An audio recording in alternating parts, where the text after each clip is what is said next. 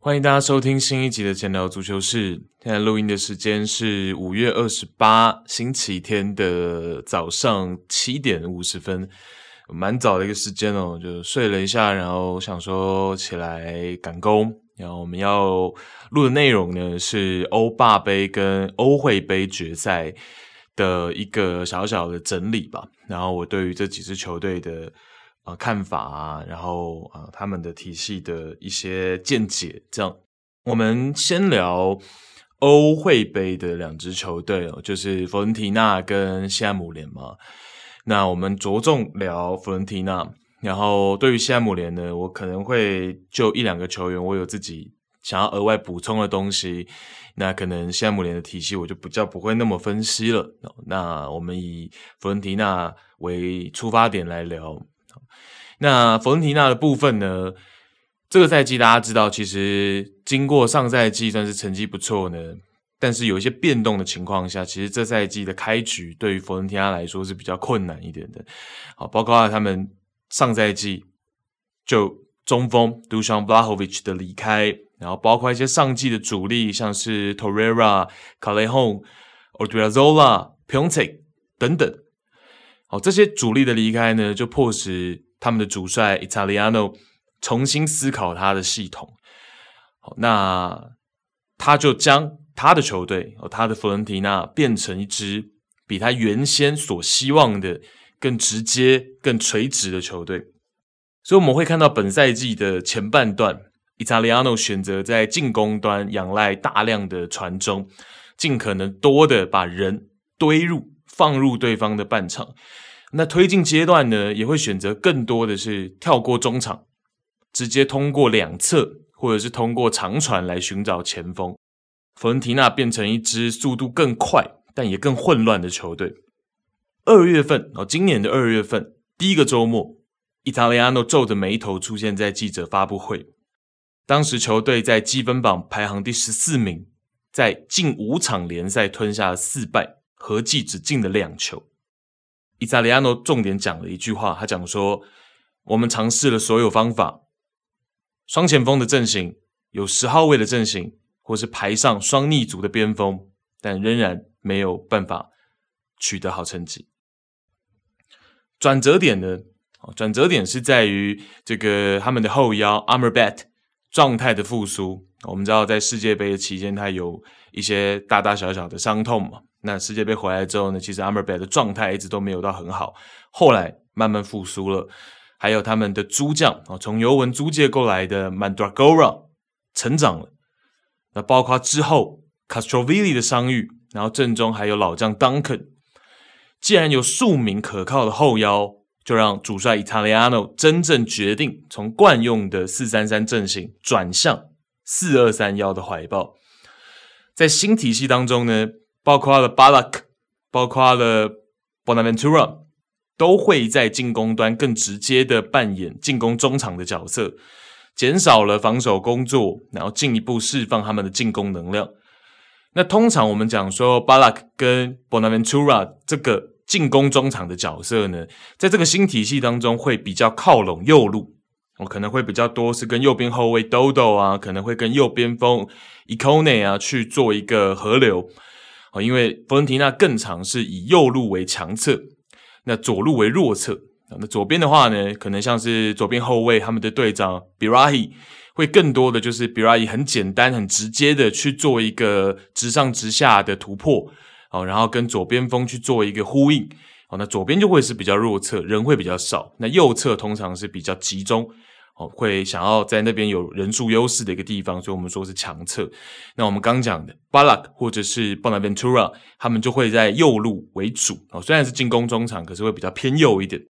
那在四月份，哦，因为 Amrabat 又面临了一些背部伤势，然后他还有这个斋月的事情，哦，就斋月的情况，他白天要进食进水嘛。哦，所以歇停的比较多的场次，哦，所以我们四月份会看到比较多是 Castrovilli 加上 Mandragora 成为比较固定的双后腰组合，哦，然后一直延续到这个月份，就是现在的五月份呢，也会看到呃，Duncan 搭配 Amrabat，那或者是 Duncan 搭配 Castrovilli，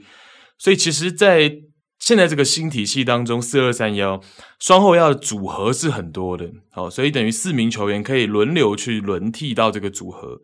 好，那相对大家的这个工作量啊，或者是上场时间啊，也不会这么的呃疲倦。能够去应付到多线作战嘛？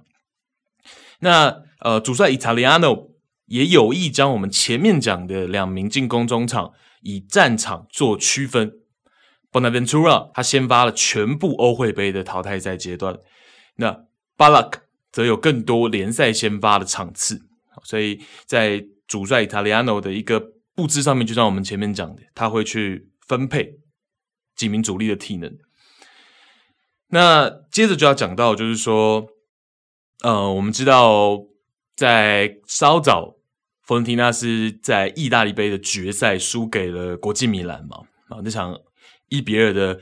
惜败其实是非常可惜的。好，那我们这边先讲一些这个关于奖杯哦，在佛伦蒂纳的一些些，就是说球员上面，呃，像是他们三十一岁的老将 Ricardo Sapanora，。足球生涯是从未举过奖杯的，哦，这个就跟大家一直在讲的 Harry Kane 是一样的，哦，就是说你打开 Transfer Market 这个 Sapanora 的一个页面上面，它是空白的，从来没有，就从青训到哦，从青年时期到现在是从来没拿过任何的奖杯。那他们三十岁的队长，我们刚讲到的这个 Cristiano Birahi 也只在。十几年前赢过青少年的锦标赛，哦，所以这两名老将呢，其实包括了意大利杯决赛，包括了之后的欧会杯决赛，其实他们就是要争取自己真正在职业生涯的那第一个奖杯。那我们前面讲到意大利杯决赛，其实那是一场非常可惜的决赛。哦，那我我的看法是这样，我觉得那场比赛呢，就是佛伦蒂纳在精神层面展现出来的。的能量是很强大的，他们希望将比赛延续到延长，然后不遗余力、不去怀疑目标的这个态度贯穿了整个下半场，涵盖了整个晚上。那面对到国际米兰这支要打欧冠决赛的球队，佛伦蒂纳在比数处于劣势，本身阵容也处于劣势的情况下呢，能够有这样的能量，是我觉得完全配得上决赛的。然后也配得上昂着头离开球场的。那这赛季作为落后方，能将国米逼到这个程度的球队，其实也为数不多。所以我觉得这样决赛我是这样看待的。那呃，关于球员在赛后的一些表达，就是想跟大家稍微分享一下。先说赛前好了，赛前他们的队长 Birahim 被问到说。被记者问到说：“明天会是怎样的佛伦提纳？”比尔哈伊说：“佛伦提纳将毫无遗憾的踏上球场，我们会尽力而为。我不知道我们是输还是赢，但在比赛结束时，我们肯定没有什么可互相指责的。”那当决赛真正落败之后呢？比尔哈伊是这样说的：“祝贺他们！我在比赛结束时与查诺鲁握手。”当我住在米兰时，我们住得很近。我希望他们赢得欧冠联赛，他们希望我们在布拉格获胜。这很伤人，最重要是因为我认为差距很大。但今天我们尽可能的缩小了差距，我们必须感到自豪。我告诉我的队友们，我知道很难接受失败，我们付出了一切，可能有一些错误，但我们表现出了强大的精神。我们中的许多人从未参加过决赛，在这样的舞台交手一支世界级球队，其实我们没想到能表现得如此出色，这建立了我们对下一场决赛的信心。好，这是队长比拉哈伊的部分，然后包括了开赛第三分钟就完成闪电进球的边锋 Nicolas Gonzalez 是这样说的：“我们还有一场决赛，我们将尽最大努力赢得我们所有人想要的东西。”右边后卫 Dodo 则在 Instagram 感谢球迷，没有你们，我们就不会在这里。我很难过，我们不能把大家梦想的奖杯带回家，但我们还有一场可以赢得的欧洲决赛，我们在一起会更强大。OK，所以这是呃上述几名主力球员哦他们的一个表达。那决赛就是这样嘛，决赛总会总有一个人在庆祝，另一个人在哭泣。决赛就是这样，呃，所以呃，我觉得是是很可惜的。我们等下会聊这个佛恩提纳体系的部分，大家不要紧张。我们等下一定会聊一些比较有有料的东西。那我们只是，我现在只是先把我自己对于就是意大利杯决赛赛后的东西想分享给大家。那包括了我们刚刚讲的队长 Birahim，那我觉得通过这场决赛也可以更看出所谓的队长，好，所谓 Birahim 到底是一名怎样的的球员。他其实是国际米兰出身，然后曾经在一九二零赛季以租借形式回到国米，而他代表国米成年队进的第一个进球呢，是在二零一零年的夏天和曼城的友谊赛，在这个贝奈利杯，哦，贝奈利杯用的呢是非惯用脚的右脚，三十码左右的远射，进球后，Birahim 不知所措的掩面，那必然是难忘的瞬间。但是我很尊重 Birahim 作为现在佛伦提纳的队长，他在意大利杯决赛的赛前赛后几乎避开去提到国米，甚至是赛后被问到，我们刚前面讲二零一零年对阵曼城的那个进球，他也只是浅浅的说了句“我记得”。那更想要跟大家提的是呢，大家比较注意到的应该是在决赛中场哨响之后比拉尔披着。代表佛伦提纳四个历史街区标志和颜色的旗帜，因为佛伦提纳在四个历史街区都有各自所属的，就是各自的一个呃足球队，就是这种历史以来传承下来的一个足球队，然后他们会有一个这样子的一个赛事，然后甚至他们不愿意去接受赞助商的赞助，就是一个历史一个传统这样。那比如还披着这个旗帜，带着队友们向球迷致意，然后队长风范，大家比较注意到是这个哦。但其实我自己后来在 Twitter 我才看到一张照片，我才知道说哦，原来 b i r a i 面对输球，他也哭了，而且哭的也是蛮惨的。他哭倒在了球队物理治疗师的怀里。哦，那这个是在和球迷致意完之后他哭的哦。所以呃，留意到这件事情之后，我就又更去。尊重这位队长，哦我认为他在大家看得到的地方，他是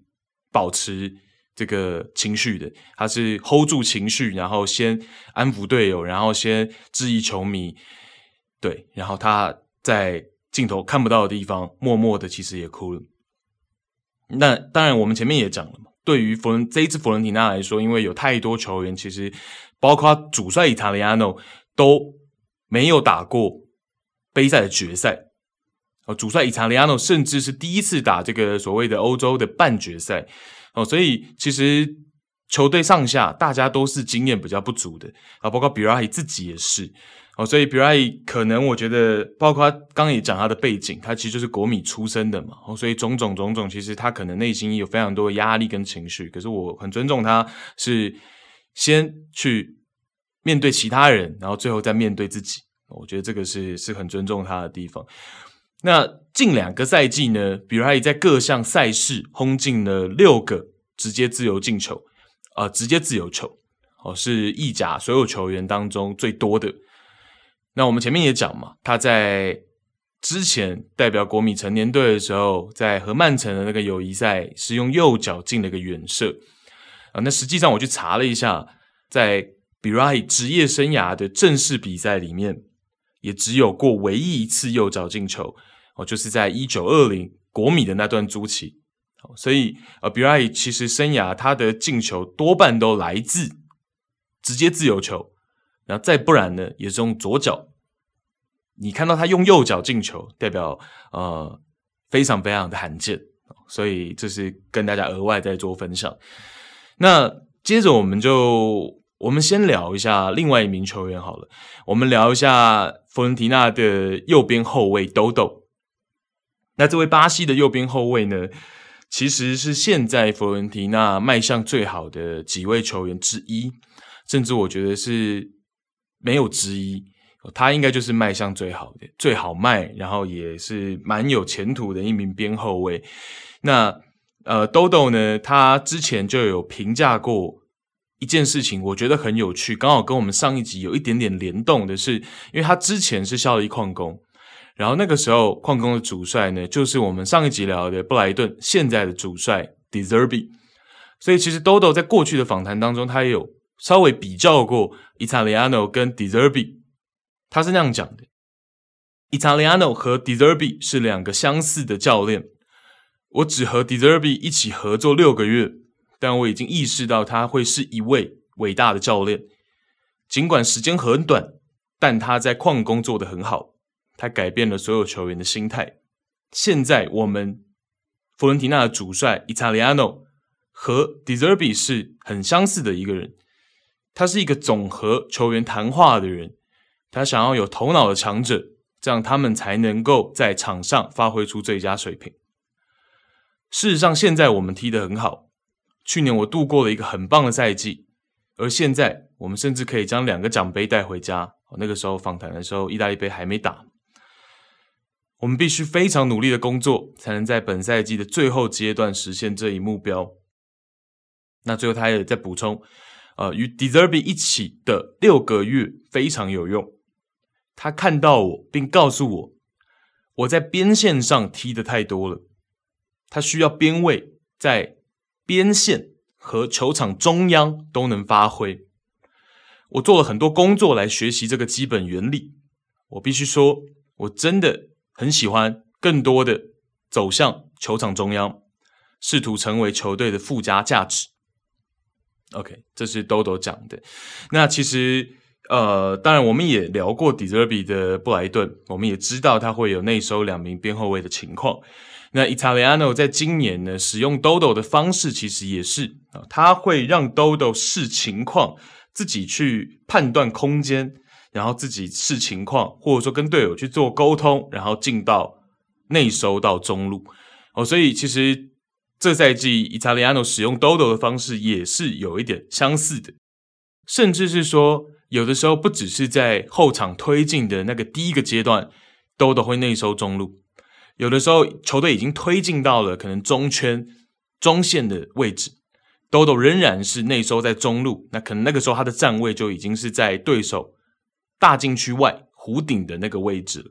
哦，所以呃，其实 Dodo 内收中路这件事情，它不只是在第一个阶段、第一个推进阶段，它可能在第二个推进阶段，它仍然都在中路。那这个一方面当然是因为 Dodo 有这样的技术，有这样的技术特点，可以这样去运用嘛。那再来就是说呢，呃，模式这个系统的运作是，Dodo 如果内收中路的话，啊，可能就是靠右的后腰，四二三幺嘛，靠右的那个后腰呢，会回到就是右侧右后方来去接应中卫的球，哦，所以就有个这样子的一个轮转，哦，那这是 Italiano 的一个方式。那我觉得跟 De Zerbi 最相似的地方就是说，他们选择是让边后卫自己有自主判断能力，什么时候该。收什么时候该出去，该回到边后卫的位置去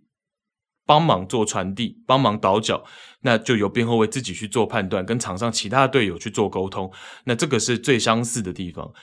对，那等一下我们会再进一步讲，就是 Italiano 的一个系统。好，那我们先讲的是 Dodo 的部分。那 Dodo 呢，其实之前他在矿工那个时候在欧冠，其实他也面对到像是 Vini。面对到 Vinicius Junior，然后像是这个赛季他面对到拿破里的 Kvaratskhelia，其实 Dodo 的防守是不错的，就是一对一的防守其实是不错。虽然他比较矮小，但是他是一个蛮敢于做身体对抗的一个边后卫，然后他的防守是不错的。然后进攻就像我们刚刚讲的，他能够有这样子被赋予内收中路的角色，他的一个脚下技术啊是不差的。哦，就是说，在一些短传，在一些配合的意识上面，他是不错的。哦，但是他的一个传中球是他的一个弱项。哦，都是他的一个传中，不管是在后场往前场去做长传，还是在这个底线的位置，在边路的位置要传中禁区，他的传中球的品质是可能我们还可以再去做观察的。哦，所以这是这 Dodo 的部分。那目前他是被传出来是。尤文图斯今年夏天补强的目标。哦，所以这个我们也可以后续再做观察啊，就豆豆的部分。然后他其实之前在访问当中，我有留意到一件事情，是他对于自己的期许嘛。那当然不是每一个巴西球员都真正能够优秀到从小就是国家队哦。那所以豆豆自己也是很希望说能够进到巴西的成年队。然后他也说很希望能够跟内马尔同队。他说他从来没有跟内马尔同队过，他很希望跟内马尔。有机会同队这样哦，所以这是豆豆的部分。好，那接着我们就来聊佛伦提纳的体系啊系统。那我们刚前面也讲了嘛，二月份可以当做是一个分水岭。好，那我觉得是自己跟自己做比较的话，二月份之前的佛伦提纳踢的我们刚讲的更直接，更多是掠过中场，然后寻求传中给禁区。前锋的机会嘛，所以二月份之前的弗伦提纳踢得很快，但是呢，相对更直接，太单调了一些。那二月份之后的弗伦提纳呢，其实 Italiano 他回归到他比较要求说，球队还是能够按照布置去完成地面传递跟配合，然后用这样的方式从后场推进。当然，在整个系统来说，还并不是这么的细腻，因为我们要知道，你季中去转换风格，其实是有难度的。要做到像瓜帅曼城这样千锤百炼，我们不能永远都拿那个标准来要求所有球队嘛。哦，所以，呃，但是就自己跟自己比较的话，二月份前后，弗伦提纳是这样的一个区别。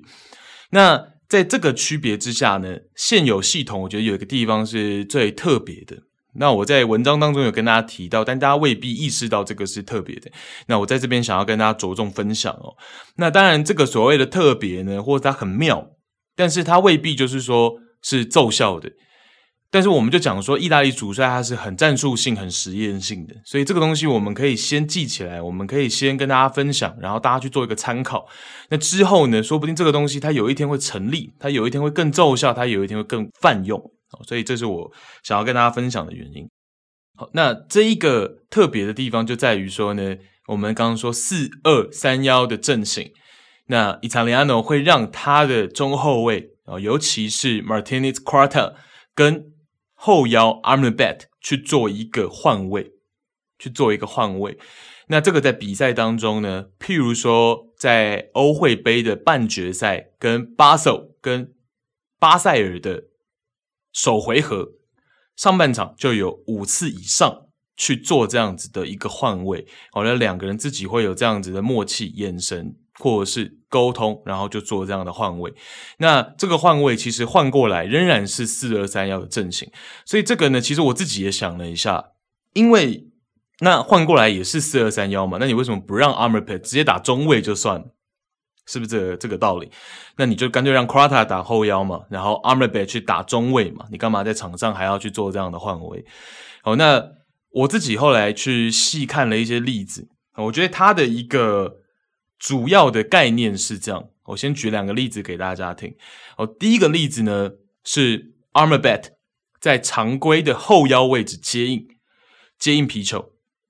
那同一时间呢，Quarta 从中卫的位置往 Armabed 的前一格站位，就有点像是跳棋的概念，他跳过了 Armabed 的位置，再往前一格去站位。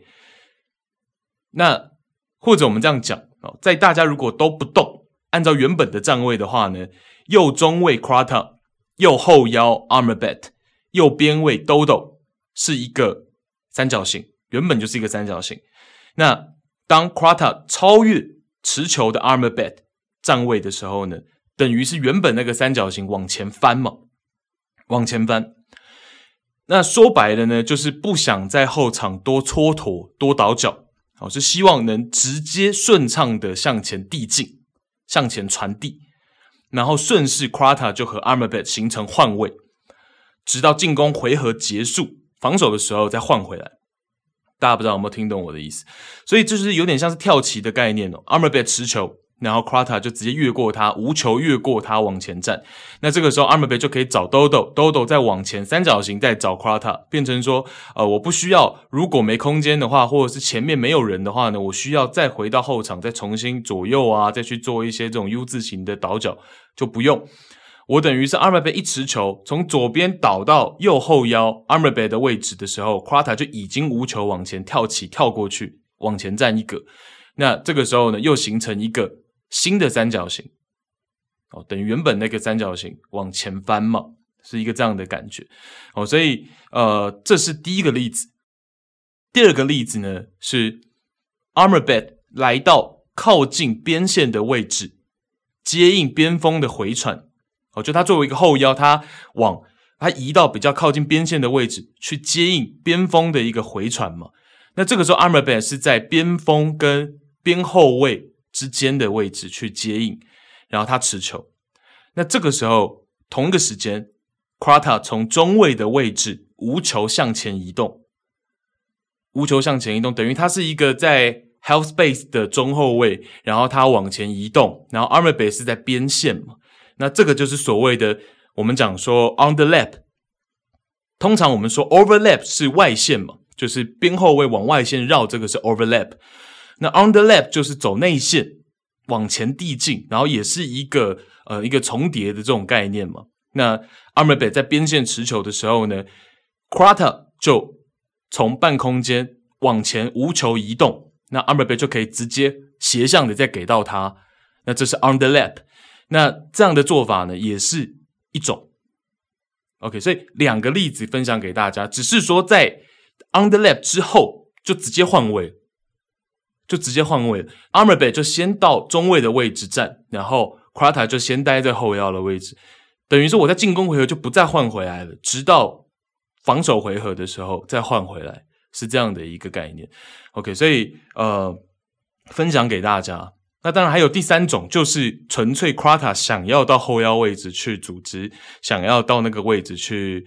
去做后腰的事情，因为呃，在 Italiano 的认知，Korata 是一个有这样子技术能力的人，哦，所以有的时候 Korata 可能就是持球侧都不是在他跟 Amrabat 那一侧，可是他跟 Amrabat 就想要换位，哦，那他就想要到后腰的位置去做组织，然后因为他的一个习惯就是说，他往前组织之后呢，他也会想要去做前插。哦，那这是 Korata 的一些东西，但是我个人会觉得说 Korata 这方面的技术还不够成熟，哦，远远的还不够成熟，哦，完全不能拿 Stones 来类比，是差蛮多的。所以，呃，Korata 未来能不能往这个方向发展，这个我不知道，他的年纪也不小了，哦，所以这个我是真的不知道，我也不好在这边做评价。但我会觉得，如果是上述我讲那两个例子，其实它是有逻辑的嘛。它是有逻辑的哦，就是不管是跳起的那个例子，还是 underlap 的例子，其实都是有逻辑的哦。但是如果只是纯粹就是说 Korata 跟 armor bet 去做换位，其实我觉得这个就呃比较没有意义，呃，比较没有意义。因为 armor bet 它在后腰的一个，你如果把它作为一个节拍器来去思考的话，armor bet 在后腰它的一个。传球，他的一个组织其实也比较普通。哦，他也是属于那种接到球之后，他还会再去做观察，然后可能一两拍再去分球的那种后腰。哦，所以他本身当然确实他不是一个传球组织特别好的后腰，可是 Korata 在我最近这样子观察下来，我觉得他也不是。哦，所以如果只是单纯两个人。这样去做前后换位，然后就是因为觉得 Korata 的组织会比 Amrabat 来的好一点。其实我觉得这个稍微说服不了我，稍微说服不了我。但如果是说我们刚前面讲的那种，它有逻辑性的，它就是想要比较顺畅的、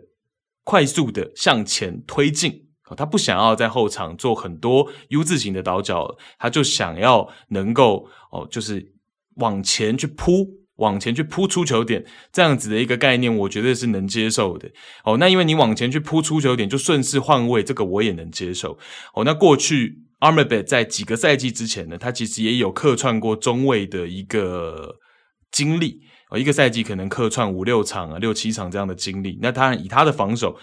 他防守的时候站中后卫，我觉得这也是绝对没有问题的。哦，可能比夸他就说不定好一点哦。所以啊，这个是。这部分跟大家分享，所以 Italiano 现在他的佛伦提纳在后场推进的时候，就是两个重点，一个是我们刚刚讲的最前面讲的右边后卫 Dodo 内收，那再来就是 Martinez Quarta 跟 Armabed 之间的这个换位，那当然呃中卫跟后腰之间这样的轮转换位呢，也不一定是这两个人只是说通常是这两位球员，因为我们刚前面讲了嘛，是因为 Italiano 认为 Quarta 有这样的能力，所以通常是他们两个去做换位。但是这个概念也会出现在其他人的身上。那像是我们在文章当中跟大家提到的，之前有一场比赛是 Igor 搭 Quarta 这样的中位组合，那 Igor 那场比赛他往前去站，那个就不是换位，他是纯粹他中位往前去站。站到后腰的位置，让中场变成是一个菱形，就是有一点像是一个三四三的概念。可是那个四是菱形，所以那个是一个特例，那个蛮特别的，那个也蛮特别的。就是说，Igor 一个中后卫往前站变成后腰，然后 Bonaventura 是前腰，然后有两个中前卫是一个菱形，然后。最后一排就是防线的，就会变成是 Quarta 跟两个边后卫，所以那一场比赛的，这个东西其实也是蛮特别的，但也没奏效。那个我观察下来，Igor 常常在后腰的位置就被抢断。哦，那场比赛打国米嘛，然后他就会被 Correa 给抢断啊，然后被反击啊什么的。因为 Igor 的在后腰位置的组织跟传接球，应该又比 Quarta 更糟一些，所以。呃，所以我说实验性嘛，其实 Italiano 的东西，我们我觉得日后往再往下观察他的执教生涯，应该也会频繁的出现一些这种很实验性的东西。最后就再讲一下 Quarta，我自己的总结是这样，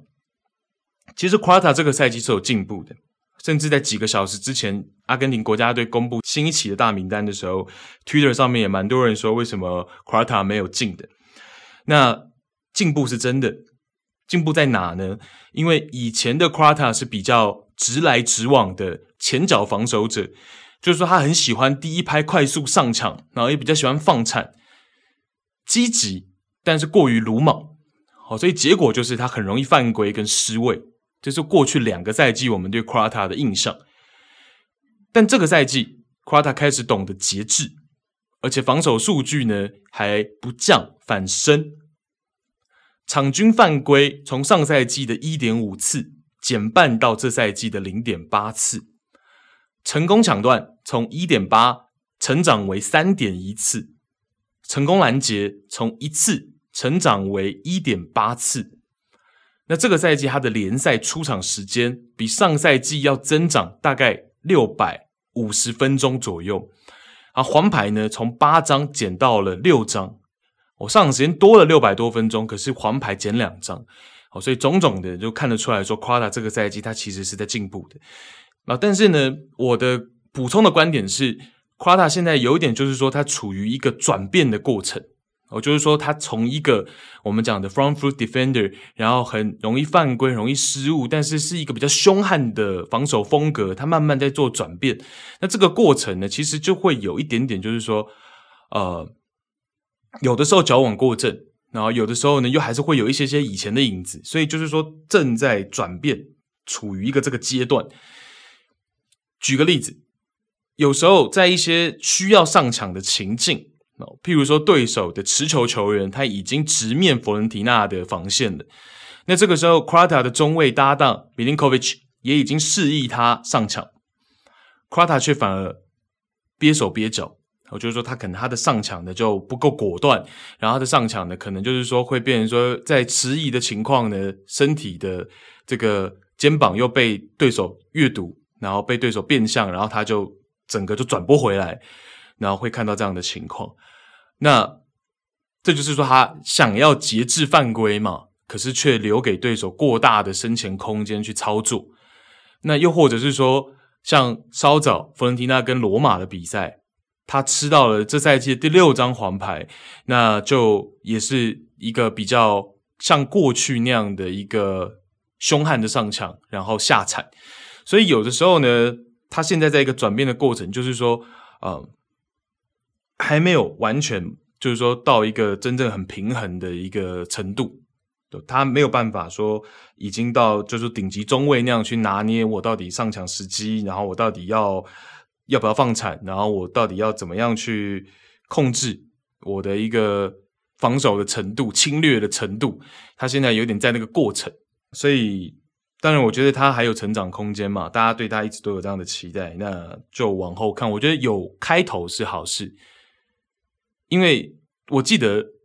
一年前我在聊弗伦提纳的时候，我好像比较斩钉截铁的是觉得 q u a t a 是没有办法让自己不鲁莽的。我想起来，我一年前是这样讲的，但起码这赛季看到 q u a t a 是在数据方面就大幅的一个转变，那我觉得这个是一个好的开始。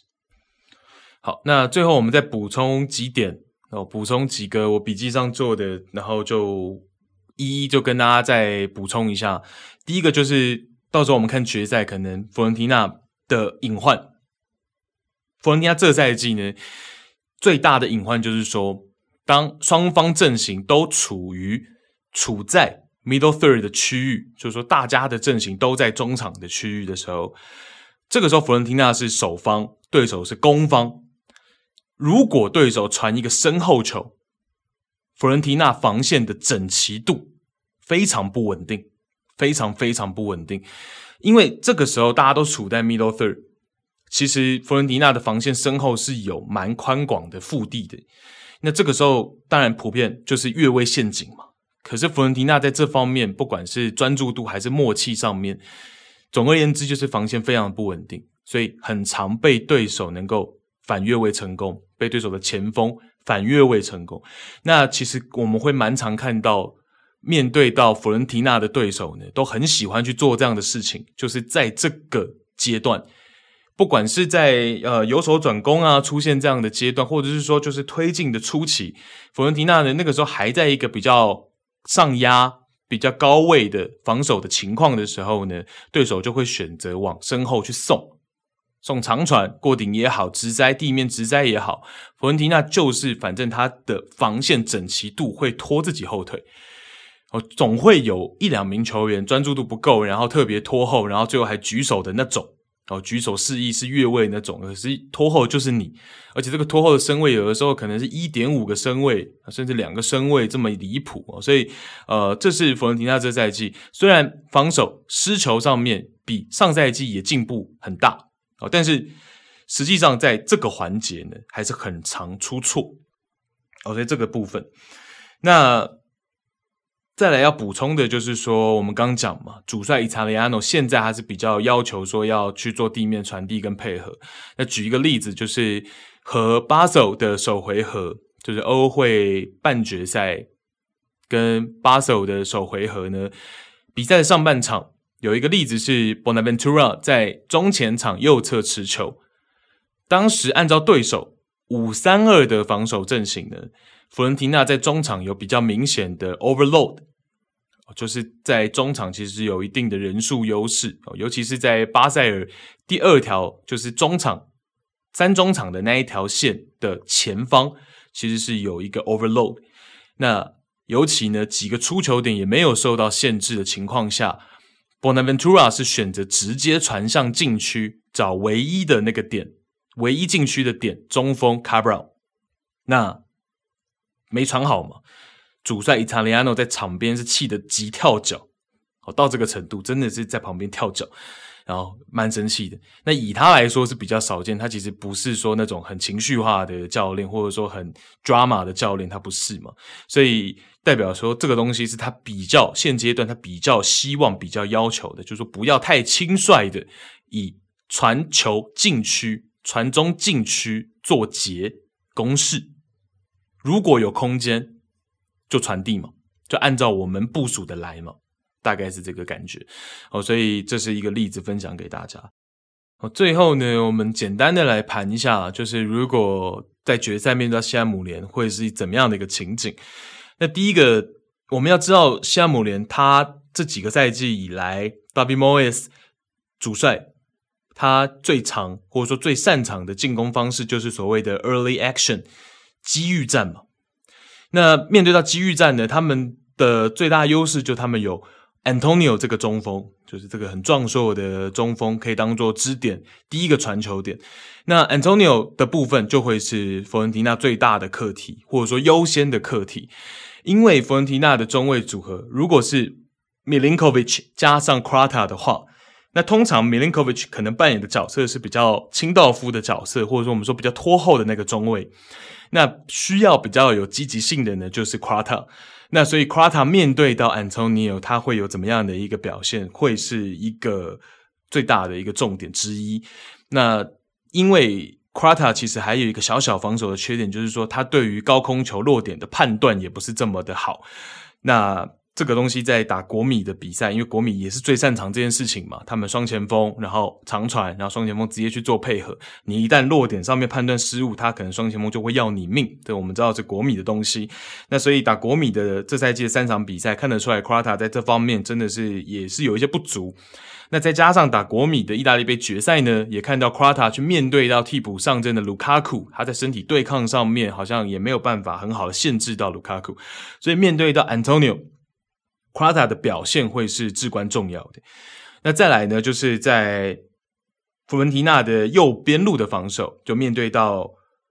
西汉姆联的左边路的进攻。那西汉姆联的左路可能会是，比如说 Ben Rama 加上 Creswell 的组合。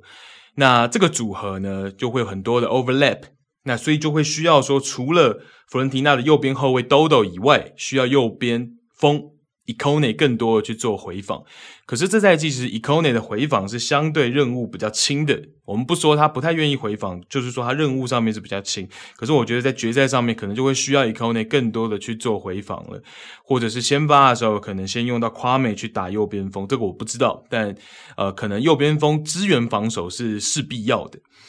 哦，那呃，在录音之前我忘了去查一下，就是西汉姆联的左边后卫。另外一名左边后卫 Emerson 是怎么样的一个情况哦？最近的近况或者说他有没有伤势，就我没去查。那可是我知道的是这个赛季 Ben Rama 配上 Emerson，其实这个默契度是比较不好的，常常两个人的走位、跑位会就是站位上面、跑位上面会比较重叠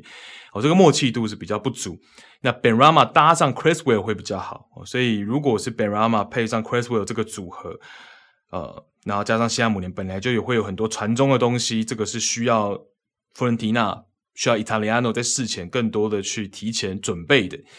那反过来在进攻端的话，有什么地方可以去利用的？我觉得佛伦提纳可能会是持球时间比较长的，持球比例比较高的那一方，就控球率比较高的那一方。那西汉姆联这赛季比较大的一个空档，通常会是在禁区前沿的位置。啊，因为普通的比赛当中，Antonio 跟 Paqueta 回防的程度跟积极性是比较比较差的。但那是普通的比赛嘛，我们不知道决赛，应该讲我们一定知道决赛就比较不会这样。但我现在就是就普通的这赛季的联赛来去判断的话呢，其实那个位置是比较常出现空档的，就是因为有两名球员不回防的情况下，你譬如说在右侧持球。譬如说，弗伦提纳在右侧持球，这个时候你可能是用倒三角的方式去找，或者是用一个三角形的方式去找禁区前沿。其实那个地方呢，通常会是有一个远射或者是再做配合的空间。对，所以这个会是，如果我们拿西汉姆联普通的比赛来看的话呢，会是一个可以攻击的地方。哦，那另外弗伦提纳。比较好的地方就是球员的近况，蛮多都是不错的。好像是 Bonaventura 在有轮休的情况下呢，其实呃，我们看到最近几场他先发的比赛，他的状态真的是非常好。哦，就这几个赛季，我看他可能身体状态最好的的一段时期，然后他的一个盘带啊，然后一个摆脱啊，哦，这个就是很进入他比较。比较好的一个身体状态，那也比较像他巅峰时期的那个样子。那再来就是后腰的选择嘛，因为我们刚刚讲也其实有蛮多搭配组合的，那就是看你要怎么样去思考。那如果可能是作为想要作为主攻方的话呢，让 Mandragora 先发也是一个选择哦，因为 Mandragora 在意大利杯决赛是没先发嘛，但是说不定在欧会杯决赛还有机会先发。那他的优点就是在于说呢，他的。长传的转移球做的向来是很好，那很到位，然后再来就是他的一个组织其实是不错的，在现阶段现有的后腰当中是比较好的，我自己觉得比较好的。所以 Mandragora 再加上说他其实是可以作为支点的，他除了能够出球组织以外呢，他也可以往前站去作为支点的，他有这样的身体。哦，所以呃，如果想要作为主攻方的话，Mandragora 是一个可以选择的先发人选。所以到时候我们可以看看。这个决赛我觉得会蛮有意思的，我觉得蛮有意思的，因为现在姆联也是一支很难预估的球队，因为我们讲嘛，这种机遇战为主的球队，你要怎么样去评估？有的时候当他们得到机会的时候，他们把握的时候就是会进啊，啊，他们会有很多机会，其实哦，只是他们通常把握度没那么好而已。可是如果他们把握度好的时候，那也是一支很可怕的球队。所以呃，所以重点嘛，先把 Antonio 能够。这个支点能够防守的比较好，然后就会比较难让西汉姆联去创造太多的机遇战，所以这个点我还是觉得是这场比赛就到时候这场决赛最最重要的点。那这个地方可能就是决胜点。如果有很多的 early action，很多的机遇战，你说西汉姆联会不会进球？应该还是会。所以跟大家分享，我觉得大概是这个角度。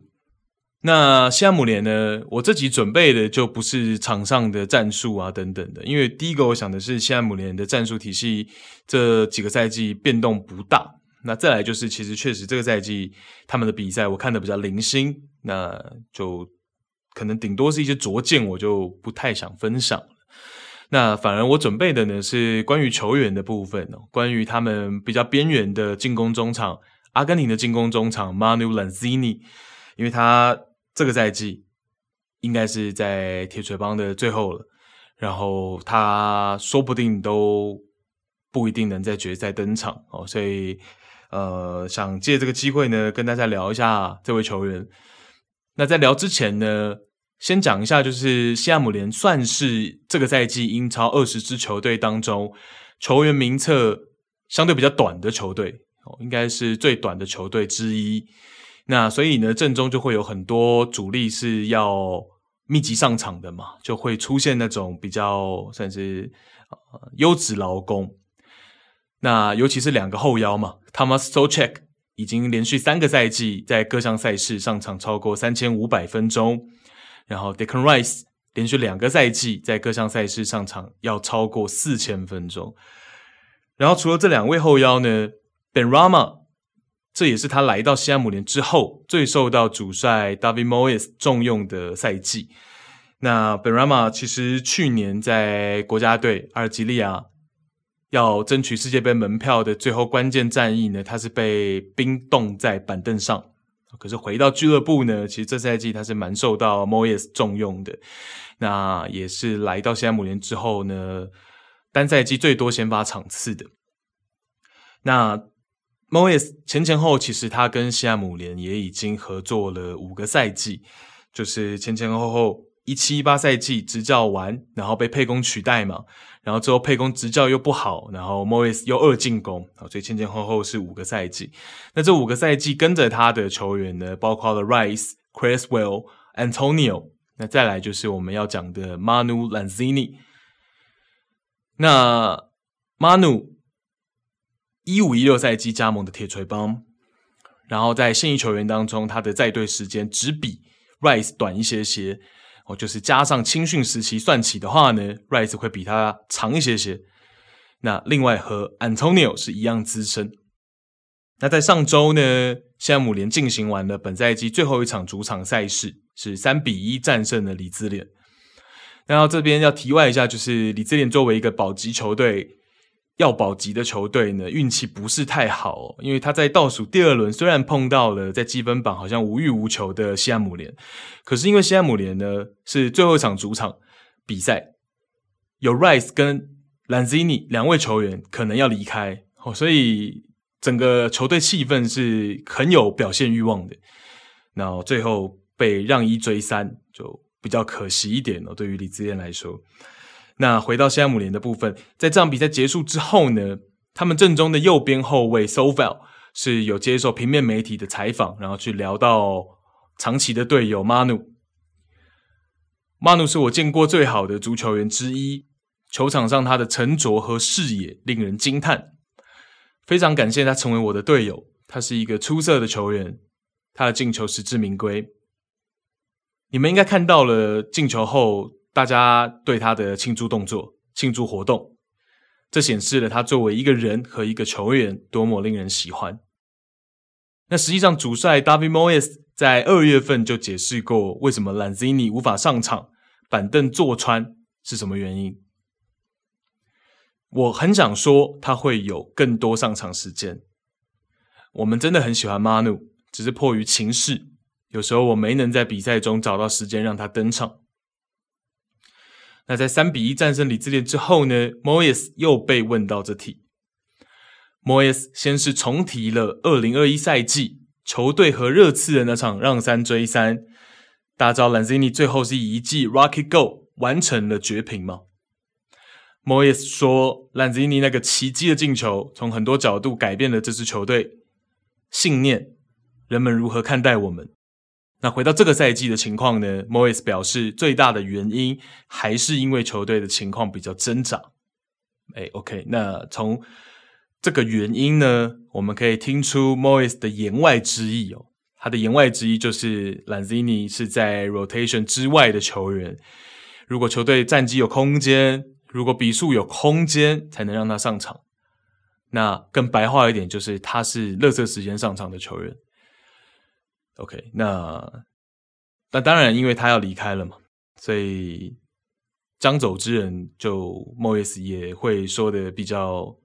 应该不这样讲。其实 Moyes 本来发言就是一个比较会讲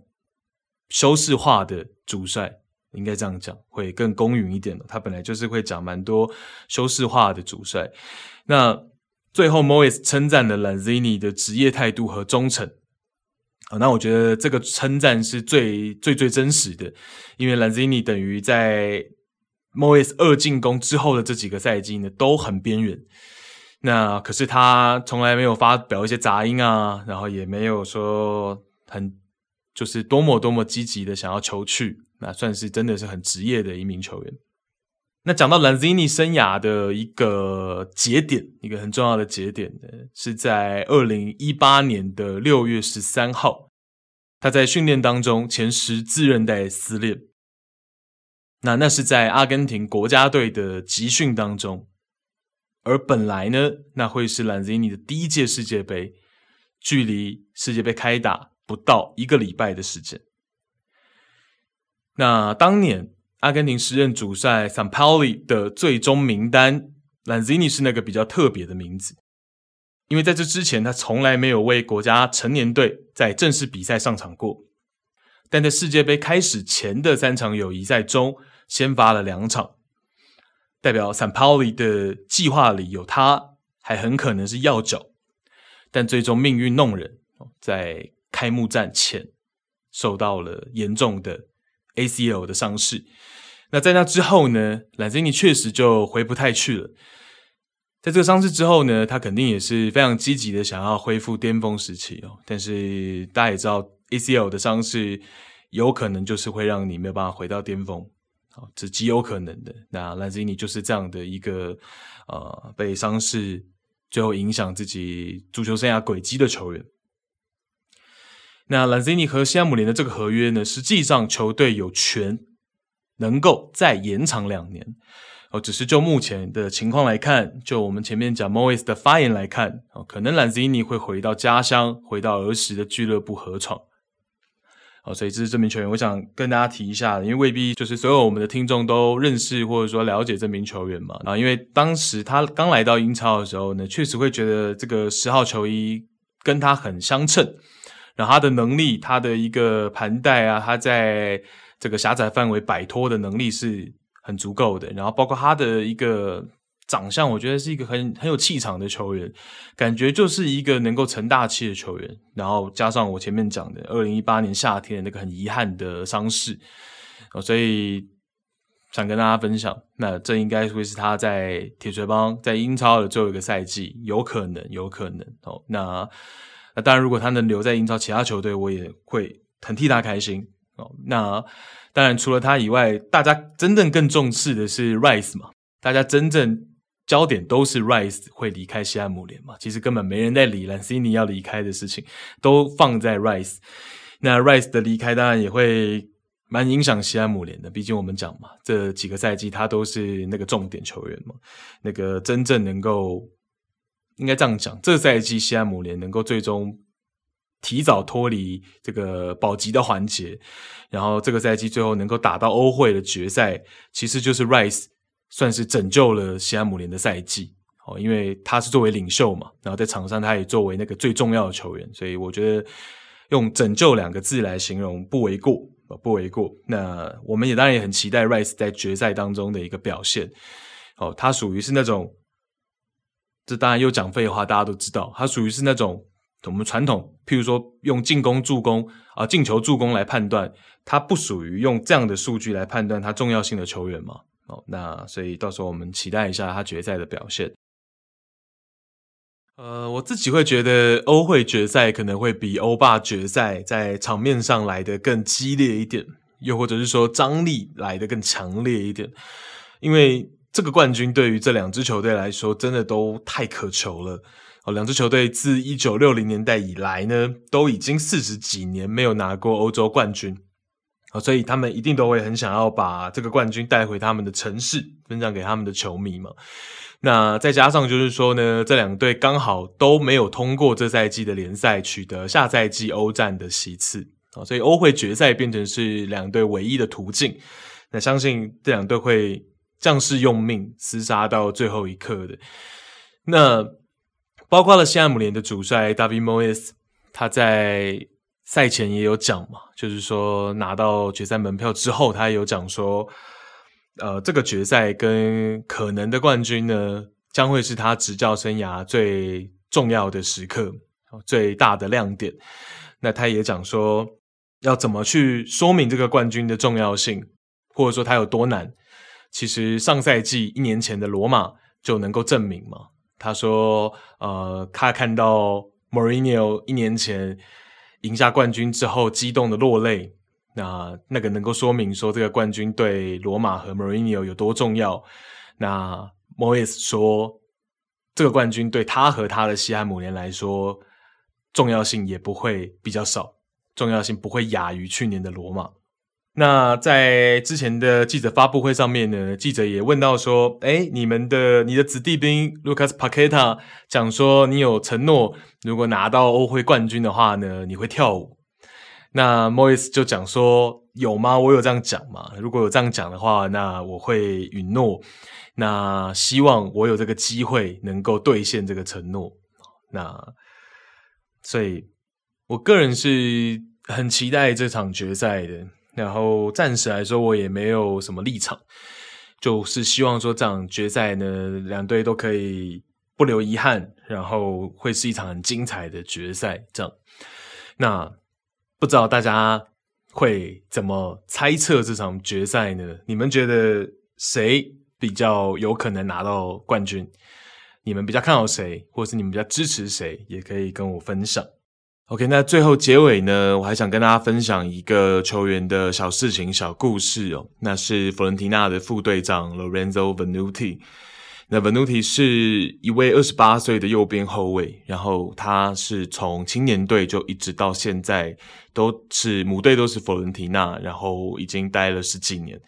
然后他在今年的夏天六月三十号之后会告别球队，然后那一天上周末。和罗马的比赛赛后啊，因为赢球了嘛，然后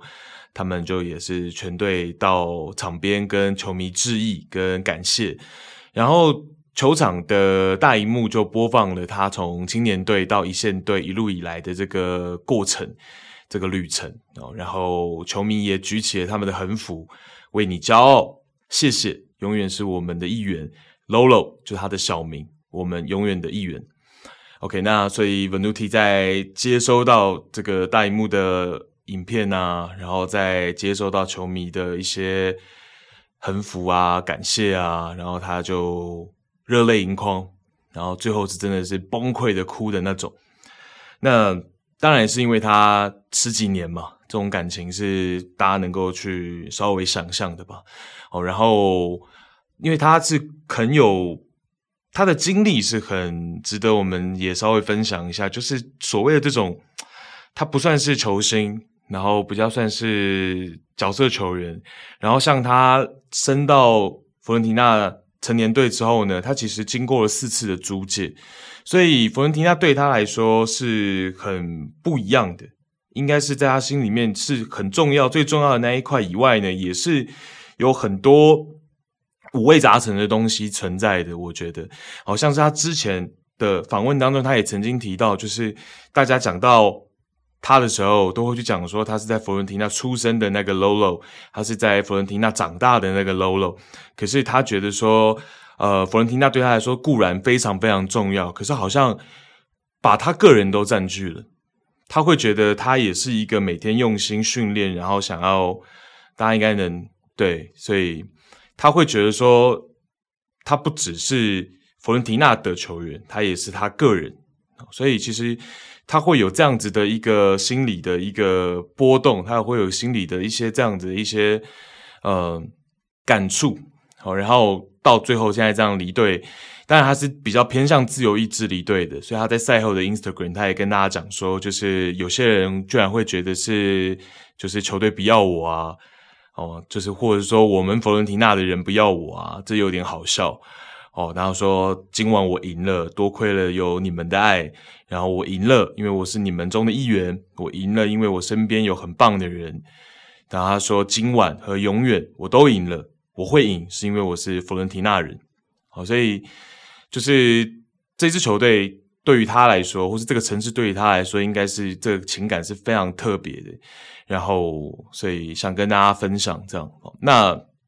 当然，他经过四次租借，到了一九二零赛季，他回到了这个母队嘛。然后最近这四个赛季，他就固定在球队，就没有再离开，哦，就等于是正式回归这样。然后，诶，很有趣，他的经历是真的非常有趣，跟我们前面提到的也有些关系。他那个时候曾经被租借到贝内文托。然后贝内文托那个时候主教练又是 Deserbi，哦，所以我不得不提，就是因为他也曾经讲过说 Deserbi 对他的影响，知道怎么样从教练的视角去思考比赛等等等等哦。然后呃，包括他一九二零赛季会回到紫百合，其实也跟 Birahi 去到国际米兰是有关系的。对，那因为他就是边后卫嘛，左右边卫他也都能踢哦，所以呃，就是刚好跟我们前面提到也都有关。然后他。在佛伦提纳到目前为止是出赛了刚好九十九场，那决赛他未必能上场嘛，但是意甲还有一轮，所以如果他在最后一轮比赛能够上场的话呢，他就能够完成在球队的百场出赛。那我个人对他印象最深刻的是他在去年赛季的意大利杯球队佛伦提纳是二比二跟拿破里战平，然后大家厮杀到延长赛，然后在全队包括对手。二十二个人都很精疲力尽的情况下呢，他在延长赛跳出来是完成了一进球一助攻。哦，那整个生涯在佛伦提纳也就是三进球而已，所以其实那一场比赛对于他来说是可能在紫百合生涯的高光时刻。所以这边想跟大家分享哦，关于这位这个副队长的故事。那他当然虽然这四年回归球队呢，总是在右边后卫的位置都有比他更出色的队友。哦，所以可能竞争不过，但是在更衣室，他是一个有领导能力的一个球员哦，所以其实他对于紫百合也是有一定的重要性的。那既然我们这一集就有聊到紫百合比较多的东西，我就再跟大家把它完整一点。那这就是这一集全部的内容了，然后也谢谢大家的收听，拜拜。